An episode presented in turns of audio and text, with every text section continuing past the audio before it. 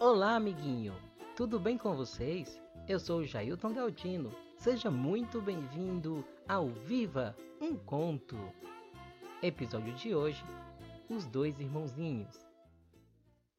Era uma vez dois irmãozinhos, uma menina e um menino, chamados Joana e João, que viviam na floresta com sua madrasta.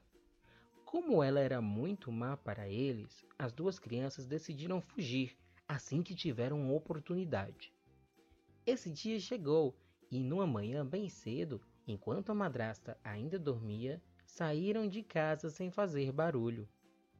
Depois de muito andarem e já cansados, resolveram parar junto a um ribeiro para descansar um pouco. O que eles não sabiam é que a sua madrasta já os tinha encontrado e os seguia silenciosamente através da floresta. Como estava um dia muito quente, João perguntou à sua irmã: Posso beber um pouco de água deste ribeiro, Joana? Ao que a Joana respondeu, sem suspeitar que a madrasta feiticeira tinha lançado um feitiço sobre as águas daquele ribeiro. Claro que sim. Andamos muito, está muito calor e deves estar com sede. O irmão de Joana, assim que bebeu o primeiro gole de água, transformou-se numa coça. Oh, meu querido irmão, que te aconteceu? Não te preocupes, havemos de arranjar uma solução para já temos de fugir daqui. Depois de andarem mais um pouco e já quase de noite, encontraram a casa abandonada e decidiram passar lá a noite. Os dias foram passando e, longe da madrasta, João e Joana acharam boa ideia ficar a viver ali.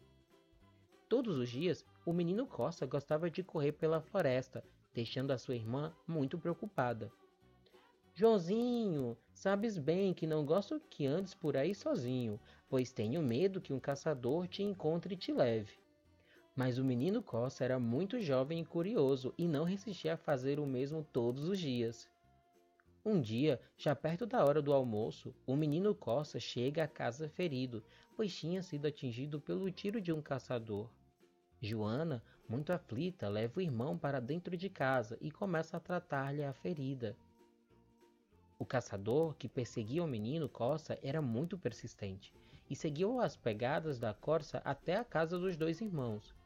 Quando lá entrou, viu Joana ao lado da corça.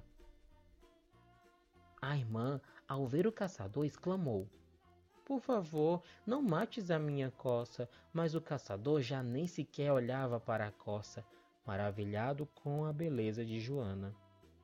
O jovem caçador, apaixonado por Joana, pergunta-lhe se quer casar com ele e ir morar para o seu castelo, juntamente com o menino Coça.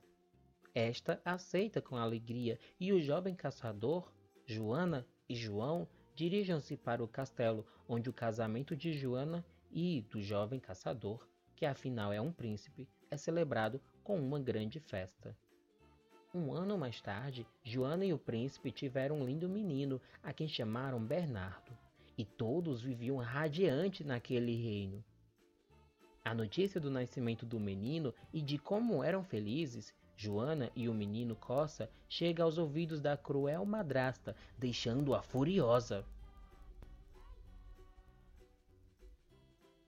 A madrasta decide então castigá-los a todos, roubando-lhes Bernardo, o filho de Joana. A malvada feiticeira entra no quarto do Bernardo, disfarçada de criada, e prepara-se para levar o menino. Mas eis que chega o príncipe e, apercebendo-se da intenção da madrasta, saca da sua espada mágica e retira todos os poderes da madrasta malvada. Como a madrasta já não tem os seus poderes, o feitiço é quebrado e a costa volta a transformar-se no Joãozinho.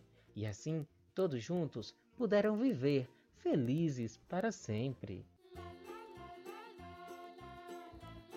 Amiguinho, espero que você tenha gostado. Em breve contarei mais historinhas para você ouvir na hora que quiser. Até mais!